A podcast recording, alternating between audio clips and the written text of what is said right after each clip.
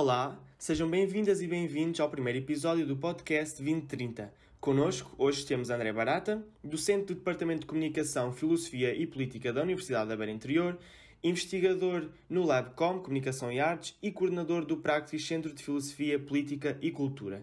Muito obrigado, antes de mais, professor, por ter aceitado o nosso convite. Uh, para começar, gostaríamos de questionar se acha que há uma relação entre a temática da sustentabilidade, que tanto nos caracteriza, não é? Assim como as alterações climáticas e a questão do tempo e a forma como o mesmo é percepcionado.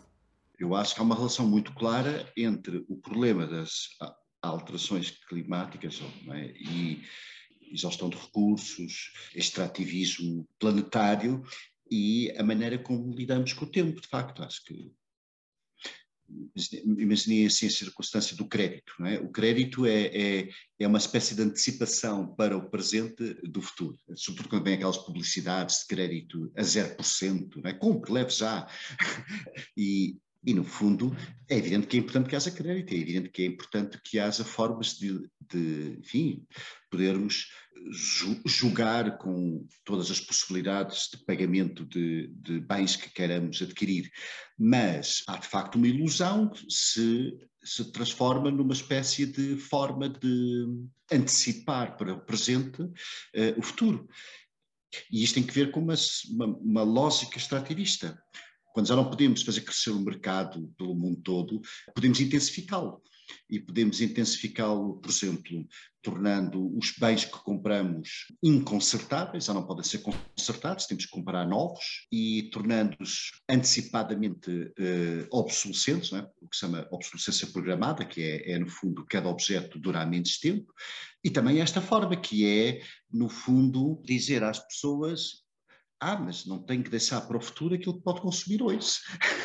e, portanto, o crédito é isso. Agora, se vocês pensarem na sustentabilidade, então a sustentabilidade não é mais ou menos a mesma coisa? A sustentabilidade não é uma forma de crédito, de alguma maneira, não é? Quando a gente diz, olhem, uh, não consumam A, mas podem consumir B, que é mais sustentável. E, no fundo, se calhar o consumo B mais sustentável não vai diminuir o consumo de A e, provavelmente, mantém o mesmo modelo, é? o mesmo paradigma, adiando a questão, adiando a questão sobre uma mudança de paradigma. E, portanto, é crédito. Crédito é sempre tudo aquilo que a gente pode, de algum modo, é? adiar. Até um crédito, até um crédito um bocadinho pior, porque quando a gente faz o contrato de crédito, para usar a imagem até ao fim, quando fazemos um contrato de crédito, nós temos que o pagar, não é? E, portanto, a coisa está lá definida quando é que vamos pagar. A sustentabilidade muitas vezes aparece como um crédito sem data definida. Nós não sabemos quando é que vamos ter que pagar. Sabemos que vamos ter que pagar em algum momento, mas não sabemos quando. Portanto, é menos sério até, na verdade, que um contrato de crédito. Pronto, de maneira que eu tenho, eu tenho muitas dúvidas sobre o uso da palavra sustentabilidade, quer dizer, não é? E ela, evidentemente, exprime ainda esta relação com o tempo, que é uma relação um pouco, um pouco extrativista, não é? No fundo, queremos que o tempo acelere, queremos que o, o próprio presente eh, absorva o futuro, e isto são tudo formas de, no fundo, extrair o máximo de rendimento possível, e, e nós somos mobilizados para isso enquanto consumidores. Aliás, nós somos, nós somos somos transformados em seres consumidores, não é? Há, há um filósofo filósofo psicólogo Eric Fromm, é, que dizia em latim que nós éramos o homo consumens. É? E porquê? Porque transformamos todas as nossas experiências em experiências de consumo, e isso é muito redutor.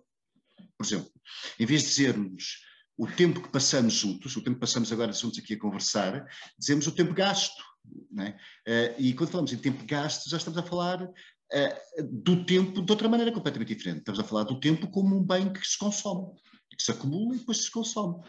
Ora, realmente tudo se tende a transformar em, em, em, em consumível, não é? E nós em sujeito ou dispositivo que consome. E nem uma coisa nem outra tem que ser verdade, quer dizer, não é? E ambas são bastante redutoras. É a mesma coisa quando falamos, por exemplo, de recursos, não é?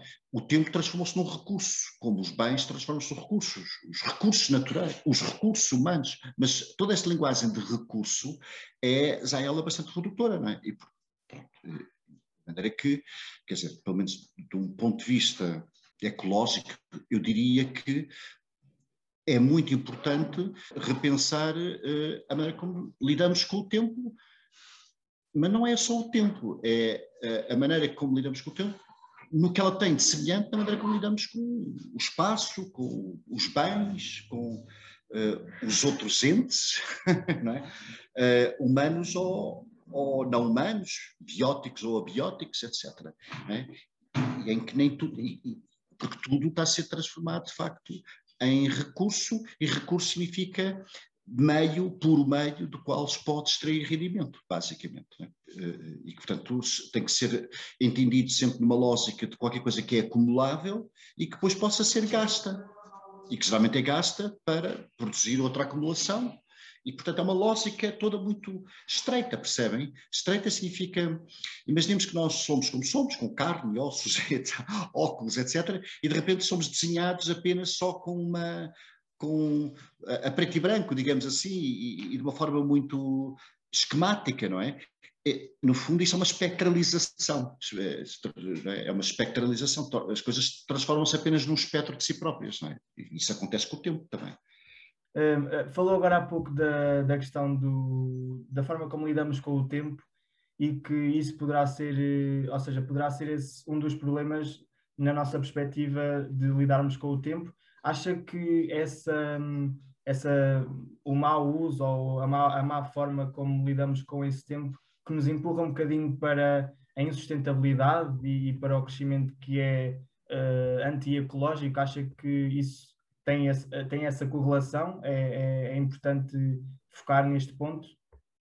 Eu acho que é absolutamente fundamental, primeiro, introduzir a questão da aceleração do tempo é? na problemática ecológica. É porque vivemos desta forma tão acelerada, é? como se tivéssemos que ir agarrados, sob pena de não sobrevivermos uh, ao tempo, temos que ir atrás de tudo. Esta condição que é imposta como se fosse uma necessidade que temos que suportar, é absolutamente destruidora, quer dizer, é um pouco, é, é, é, é digamos, é, é, a chave que nos obriga, porque é uma necessidade, é uma necessidade social, nós estarmos nesta aceleração, nos obriga a entrar num jogo que vai dar cabo do ambiente, vai dar cabo do, dos recursos, vai exaurir todos os recursos. Nós temos um, um crescimento aceleradíssimo de, de consumo, de emissões de CO2, da extração de recursos, e sempre que a gente consegue alguma coisa que pareça sustentável, por exemplo, consumo verde, por exemplo, energia limpa, esse tipo de coisas que vemos.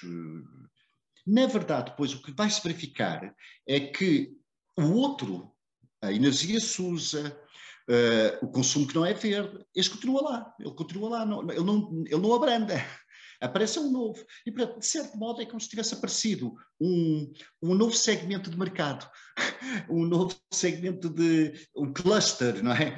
De consumidores e de mercado. Mas, efetivamente, não está a mudar nada, porque a energia limpa não está a substituir a energia SUSA, ela está a complementar a energia SUSA. E é preciso ainda ver se ela é realmente limpa, porque depois nem tenho a certeza que ela seja limpa. É muito discutível. É? Como o consumo verde, em grande medida, é, é, um, é uma oportunidade de negócio. E, portanto, a linguagem é a mesma, a gramática é a mesma.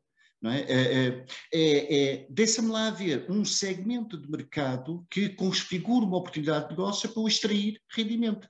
E o, e o, e o consumo verde é um deles. Deixem-me pôr a coisa desta maneira. É muito engraçado, nós temos um supermercado, um grande supermercado, uma grande cadeia de distribuição, com umas prateleiras de produtos verdes, não é?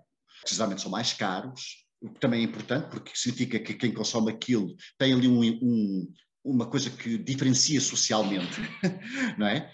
Mas, por outro lado, em todos os segmentos de produtos gerais, de consumo geral, não é? nenhuma política verde é assumida. E, portanto, podemos ter ali um segmento de, de, produtos verdes, ali todos muito bem embalados, em plástico, provavelmente, e depois temos todos os, os, os grãos, os esparguetes, as frutas, tudo embalado e nada vendido a granel. Quando, se calhar, era preciso aqui mexer nisto, não é? Portanto, a meu ver, a aceleração, a aceleração não é, do tempo é, na verdade, a aceleração de tudo é a aceleração do consumo também, é a aceleração da produção para sustentar o consumo. E isto tudo acelera porque é preciso extrair rendimento, basicamente. E porquê é que se precisa de extrair rendimento? Porque o sistema depende disso, o sistema económico depende disso. E, portanto, na verdade, o ambiente não te está a servir enquanto, enquanto digamos, algo que nos proporcione bens de consumo que nós vamos consumir. Não, isto é um bocadinho uma ilusão. Nós, enquanto consumidores, é que estamos a servir a um sistema que tem que estar constantemente a alimentar-se ciclos de consumo e cada vez mais depressa. Nós, nós somos induzidos a consumir mais depressa. Não somos nós, por recriação própria, que decidimos consumir mais depressa. Se o telemóvel que me chega à mão, não é, se desatualiza mais depressa, eu sou induzido a consumir outro mais depressa. Se ele não se desmancha em módulos que possam ser consertados e eu sou obrigado a comprar um inteiro novo, é evidente que não sou eu que fiz esta escolha, quer dizer, é o sistema que induz a que eu consuma mais depressa e por inteiro e que não conserte. Portanto, em grande medida, a aceleração do tempo não é? É a aceleração do consumo, da produção e, portanto, a aceleração da extração de recursos. E depois vir a conversa de que, não, mas tudo isto pode acontecer desde que seja sustentável. Mas como é que é sustentável? Não é sustentável. É, não é sustentável. Como eu disse, uh, isto são, são, factos bastante comprovados. Não, é? não houve uma diminuição do consumo de energia SUSA. O, o, o, incremento do, o incremento do consumo de, de, energia limpa não diminui, ela não substitui a energia SUSA, ela vem complementar. O consumo verde não substitui o, o restante consumo, ele ainda vem, vem ampliar o mercado. E, portanto, no fundo é isto. E enquanto tivermos um sistema acelerado que precise de crescer o tempo todo, crescer 3% por ano, não é? Uma coisa assim. Ao fim, quando vocês estiverem a minha idade, as exigências de recursos, as exigências de energia, as exigências de tudo que tem que ser retirado do planeta serão pelo menos o dobro das que são atuais. E o planeta não cresceu. Não, não é o dobro. E, portanto, não, e não, não vale a pena, quer dizer, continuar, porque, quer dizer, a, a ideia é esta, imaginemos que temos um gráfico com uma curva, uma curva não é, de crescimento, e depois temos uma outra, um, uma outra curva que iria aplanando, que seria a curva dos consumos dos recursos uh, e da energia. Um bocadinho como a curva da Covid, não é? Quando a gente andava ali muito preocupados em, ai, temos que aplanar a curva. A ilusão que está aqui na, na, mesa é a ilusão de que nós possamos aplanar a curva dos recursos, da energia, das emissões de CO2. Não é? Ora, não é possível, é, é uma ilusão, é como a ilusão do movimento perpétuo, que nós possamos aplanar essa curva e manter a curva do crescimento normal. Elas vão divergindo, divergindo, divergindo. Não, não é possível, é, é, é uma impossibilidade, não, não, há, não há volta a dar. Portanto, como é que se inverte isto? Desacelerando, não é? desacelerando consumo, desacelerando produção, não é? E desacelerando a maneira como vivemos o tempo, porque no fundo é isso. é isso. E, portanto, o ponto importante é perceber isto. Não haverá sustentabilidade que não seja uma mentira, não é? se não pressupuser a ideia de que tem que se consumir menos e produzir menos. Né? Ou pelo menos estabilizar, tem que estabilizar, pelo menos estabilizar. Né? E enquanto isto não entrar, enquanto se continuar a dizer, não, vamos uh, conciliar crescimento com sustentabilidade, isto é uma mentira. No limite é uma mentira, quer dizer, pode. E não há, nenhuma, não há nenhum dado, não há. Vocês podem ver em vários documentários, uh, relatórios, não há nenhum dado que dê conta de, uma, de crescimento que tenha sido compatível com menor uh, uso de recursos. Não há, não há. Os carros, os carros, os carros elétricos, não é? Uh, não, é, não vai ser isso que vai salvar a situação. não, não, se nós, nós vamos precisar ter menos carros. menos carros. Vou-vos dar um exemplo muito claro. Um carro elétrico, para ser produzido, fabricado, ele produz emissões de CO2. E não são menos emissões de CO2 que um carro normal, convencional. Agora, se eu comprar um carro elétrico potente, poderoso, tipo um Tesla, assim, não é? eu provavelmente já na fabricação vou estar a emitir mais CO2 do que num carro normal. Agora, se eu tenho dinheiro e tiver eh, estatuto social, eu, ao fim de dois ou três anos, estou a trocar aquele carro. Basta que eu troque um Tesla uh, ao fim de três anos e as emissões de CO2, independentemente depois de eu carregar de uma maneira ou de outra o carro, serão maiores do que um velho carro que eu guardo durante 10 anos e que, e que, e, e que pronto, e que, e que, e que se aguenta até, até cair podre, digamos assim. Só que isso não é compatível com a lógica de mercado, porque a lógica de mercado não quer isso. A lógica de mercado quer que eu troque o carro. Não é? Portanto, para a ecologia, para a ecologia da lógica do mercado, eu tenho que trocar de carro dois a dois anos. Eu não, pode, não posso consertar um telemóvel. Eu tenho que trocar o, o telemóvel. Né? Uh, eu tenho que trocar o computador. Uh, tudo é feito para que, justamente, tenha que ser trocado rapidamente, com ciclos de vida curtos e por inteiro. Não há cá concertos, arranjos, isso acabou. É tudo sempre novo, por inteiro. Ora, isto rebenta com qualquer, com qualquer ideia de sustentabilidade genuína, não é? O professor escreveu sobre uma coisa que acaba por se relacionar com o que já falou, que é a industrialização da natureza. Fala-nos um bocadinho sobre essa questão. Em grande parte, o problema tem que ver com isto. Nós estarmos a viver numa, numa civilização industrial, não é? E é evidente, nós temos que ter as coisas feitas de maneira a podermos conviver todos. E isto implica indústria, não é, não é impossível, é, não era impossível de outra maneira, temos que ter indústria. Mas outra coisa é quando in, tudo se torna industrializado. É? E o que é que significa industrializar? Significa, de certo modo, tudo passa a existir num regime de produção industrial. E o que é que é um regime de produção industrial? É um regime em que produzimos peças, itens, bens, por unidade de tempo. E, portanto, uh, volta ao tempo. Um regime industrial é um regime temporal. É um regime em que uh, eu tenho que produzir mais em menos tempo. Eu preciso de industrializar a produção de, de carros numa fábrica ou de computadores ou de telemóveis. Isto não há problema nenhum. Aliás, se esse trabalho for automatizado, ainda melhor, porque máquinas poderão trabalhar a um ritmo que nós não podemos. Essa não é a questão. A questão é se este regime industrial sai das, da esfera da fábrica, digamos assim, para a esfera uh, de tudo mais da nossa existência. Então, por exemplo, as nossas subjetividades, de algum modo, estão a ser industrializadas vocês, por exemplo, forem para o Facebook ou para uma rede social, o Instagram ou o Twitter, não é? o modo como nos é pedido que estejamos lá é um modo industrial. É um modo em que eu tenho que postar por unidade de tempo. Se eu não postar ao fim de algum tempo, aquilo começa a ressentir-se. As pessoas começam a perguntar, então, o que é que se passa? Estás bem? Cada um de nós até começa a ficar ansioso, começa a haver uma ansiedade, não é? E, portanto, nós temos que estar com a postagem significa que nós temos de estar constantemente a produzir-nos industrialmente, no regime industrial. E depois até tem valor, porque cada post que a gente faz, eh, enfim, não vai, não vai valer dinheiro, mas vai valer likes ou, ou dislikes ou partilhas, que depois valem dinheiro. Para, para a empresa que está a proporcionar a rede social, aquilo vale dinheiro. Só para vos dar uma ideia, as nossas próprias subjetividades estão no regime industrial. E a natureza também. O que é que significa a natureza? Industrializarmos a natureza? Significa organizarmos a natureza de maneira que ela possa mais facilmente entrar num ciclo de produção por unidade de tempo.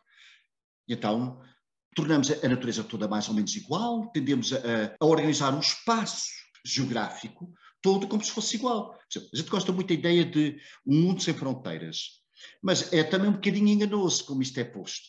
Porque o mundo sem fronteiras, a gente pensa, não, o mundo onde as pessoas possam passar de um lado para o outro. Certo, essa é a parte boa. Mas provavelmente essa é a parte que não acontece. A parte que acontece do mundo sem fronteiras é um mundo onde os bens de consumo não é? Uh, uh, podem, eu posso consumir, sei lá, mangas do Brasil e o Brasil uh, consumir cerejas da, do fundão na maior das calmas. Ora, e nós nos perguntamos, mas isto não é absolutamente danoso do ponto de vista ecológico? A pegada, a pegada ecológica do transporte destes.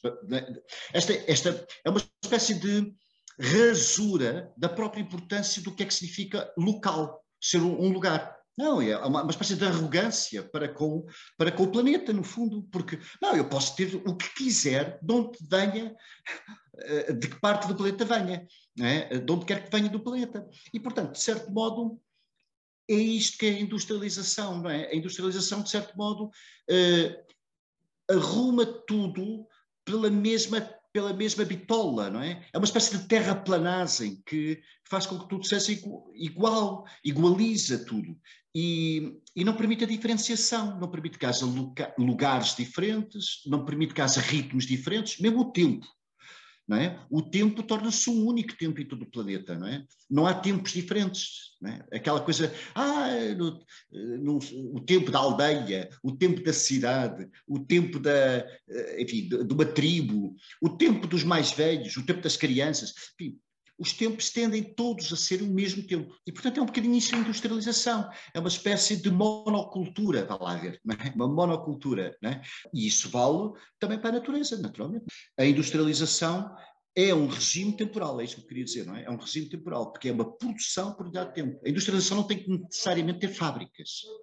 Não tem que ter fábricas. Não é? Mesmo eu, eu sou professor universitário, o que é que cada vez mais se espera de mim? É que eu produza mais papers em menos tempo. Isto é industrializar o meu trabalho. É? Portanto, mesmo o trabalho intelectual está industrializado. É? As nossas subjetividades estão industrializadas. Uh, e, portanto, nós temos que desindustrializar. E isto não significa perder as indústrias, não. É dizer, a, a indústria na indústria, mas não industrializar as nossas relações, todas as outras. E acha que essa industrialização e aceleração de tudo vai continuar? É isso que prevê para o futuro? Eu acho que nós estamos numa situação muito complicada, porque estamos numa situação que isto tudo que eu disse é basicamente sabido por toda a gente. Pelo menos toda a gente que se informa um bocadinho sabe isto. Mas isto não resulta em ação.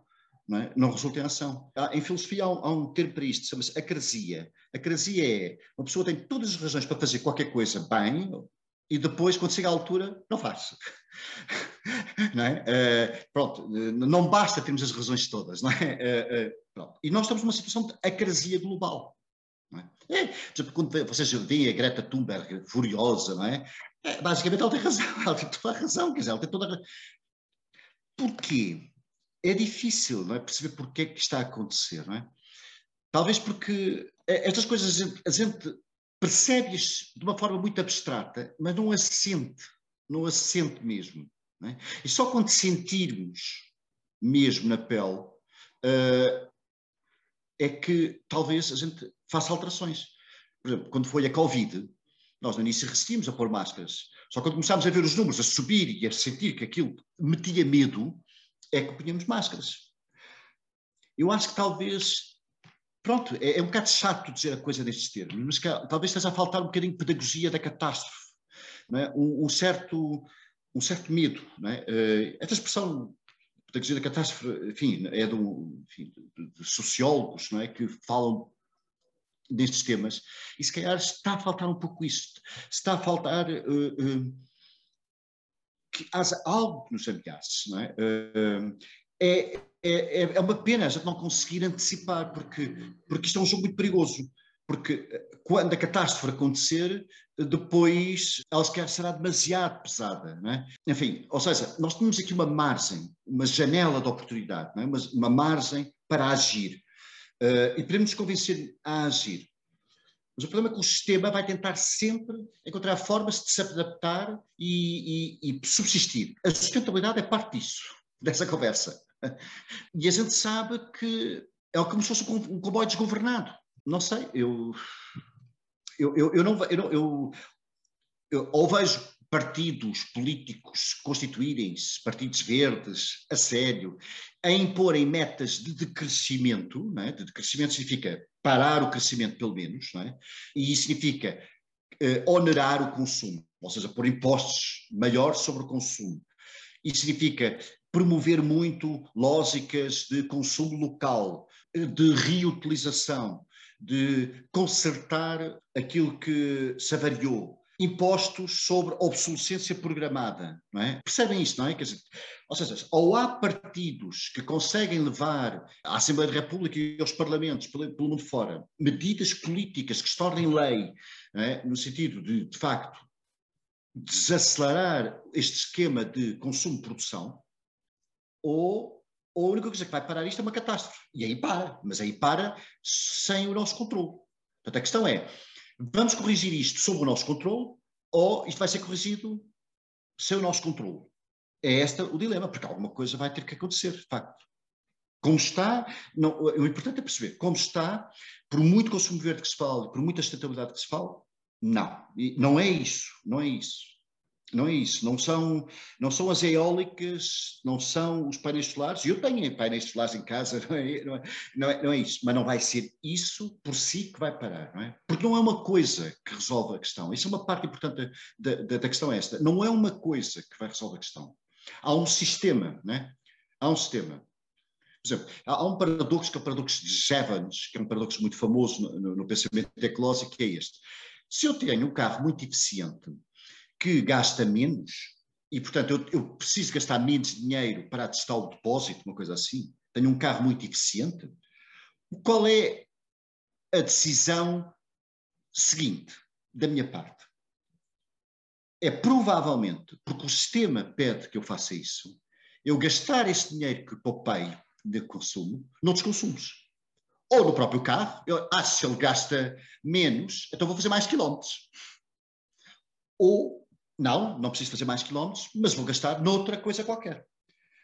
Porque a ideia do sistema é eu consumir. E, portanto, tudo o que eu tiver, eu devo consumir. E devo consumir, produzir, consumir, e, e a minha poupança é uma poupança morta se ela não for posta a funcionar no sistema de consumo e produção. E, portanto, não serve nada eu ter mais eficiência se essa eficiência for o pretexto para eu consumir mais. Não serve nada. O sistema vai tudo fazer para se adaptar. Mas, na verdade, não serve essa, essa, adaptação. Não serve essa adaptação. E nós temos aqui só duas opções. Ou esperamos pela catástrofe, e aí a correção surgirá sem que nós tenhamos controle, soberania sobre os modos pelos quais vamos lidar com o problema, provavelmente sendo catastrófico mesmo, não é? ou antecipamos e conseguimos ir corrigindo, controlando a situação. E a margem vai desaparecendo. Só uma última questão, também para terminarmos. Falou agora há pouco da, de um assunto relacionado com a pedagogia da catástrofe e uma das nossas um, intenções é, é, tentar transmitir estas coisas às gerações mais novas. Acha que uh, as gerações vindouras têm um, um papel importante nesta, nesta luta e, e que é necessário uh, inserir esta, esta pedagogia da catástrofe para, para conseguir alertar e mudar as pessoas de alguma maneira para no futuro, quando forem pessoas que vão ter um papel importante na sociedade, conseguirem mudar este paradigma ou acha que, que é demasiado cedo nessas idades para se falar sobre essas coisas? Eu, sinceramente, eu acho que as pessoas com quem se deve falar, vou ser um bocadinho irónico, é os adultos. Porquê? Porque as crianças sabem perfeitamente o que é que está a acontecer. É? Tá, e, é, e, é, e, são os mais incómodos. Uh, onde a coisa resiste uh, e, e, à mudança é, de facto, uh, nos adultos. E por uma razão até que eu acho que é clara, é que, por um lado, os adultos estão dentro do sistema, as crianças ainda não estão dentro do sistema, mas, por outro lado, porque as crianças sentem que é uma questão de justiça geracional. A questão geracional está aqui em causa. O que é que o que é, que é a justiça geracional? É, no mínimo dos mínimos, uma geração exigir àquela que tem o poder, àquela que está no sistema, que deixe o mundo, pelo menos, nas mesmas condições de qualidade que aquela geração recebeu. É? E, portanto, eu devia deixar o mundo numa, em condições de recursos, de, de, de, de, enfim, de qualidade do ar, de emissões de CO2, etc., no mínimo, uh, pelo menos tão boa quanto aquela que eu recebi. E isto não, não, vai acontecer. não vai acontecer, já, não, é? não vai acontecer e, e, pronto, e provavelmente da vossa geração para a seguinte, é, vamos ver o que é que vai acontecer. É? E, portanto, a mim o que me parece, quer dizer, é que, sim, é evidente, eu estava a ser irónico, é evidente que o assunto deve ser colocado, o que, é, quando dizemos crianças, estamos a falar de crianças de, que estão, por exemplo, no segundo ciclo, não é? a partir dos 10, 10, 11 anos, sim, e já começa a ser muito importante ter uma consciência ecológica, eh, eh, e aqui a ideia é eh, a categoria fundamental para que eles pensem o mundo seja a ecologia e não a economia. É? Fazer da economia um capítulo da ecologia e não o contrário, não a ecologia um capítulo da economia. Se isto for um valor, uma convicção formada logo uh, uh, nas fases iniciais é? da, da, aprendizagem, da relação com o mundo das crianças, é? na, na, na, sua escolaridade, eu, eu, acho que isso é importante.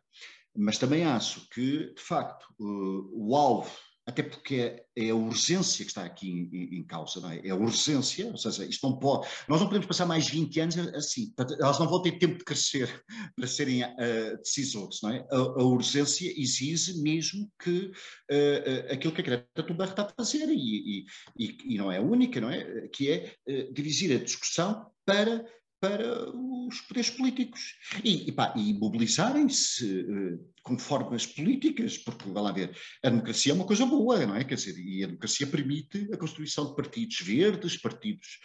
Pá, mas, mas é preciso, efetivamente, fazer isto. Só que isto também só se faz com uma coisa que, que é difícil para as pessoas, que é abdicar é preciso abdicar em alguma medida de consumir algumas coisas. A gente não pode, a gente não pode consumir tanto. A gente não pode. E, e, não, e não, podemos levar, a, a, digamos assim, a nossa consciência. Ah, não, mas eu vou comprar verde. Ah, não, mas eu vou comprar uh, uh, elétrico. Vou pôr desta maneira. É claro que, por exemplo, numa cidade isto é mais evidente, mas numa cidade, numa cidade grande, por exemplo, cidade, por exemplo, em Portugal, Lisboa, vá lá, é muito mais importante que as pessoas decidam abdicar, ter um carro e andar em transportes públicos do que ter um carro elétrico. É evidente, é uma diferença, é aí é que está a diferença. Não é? É preciso abdicar de alguns consumos. Não é?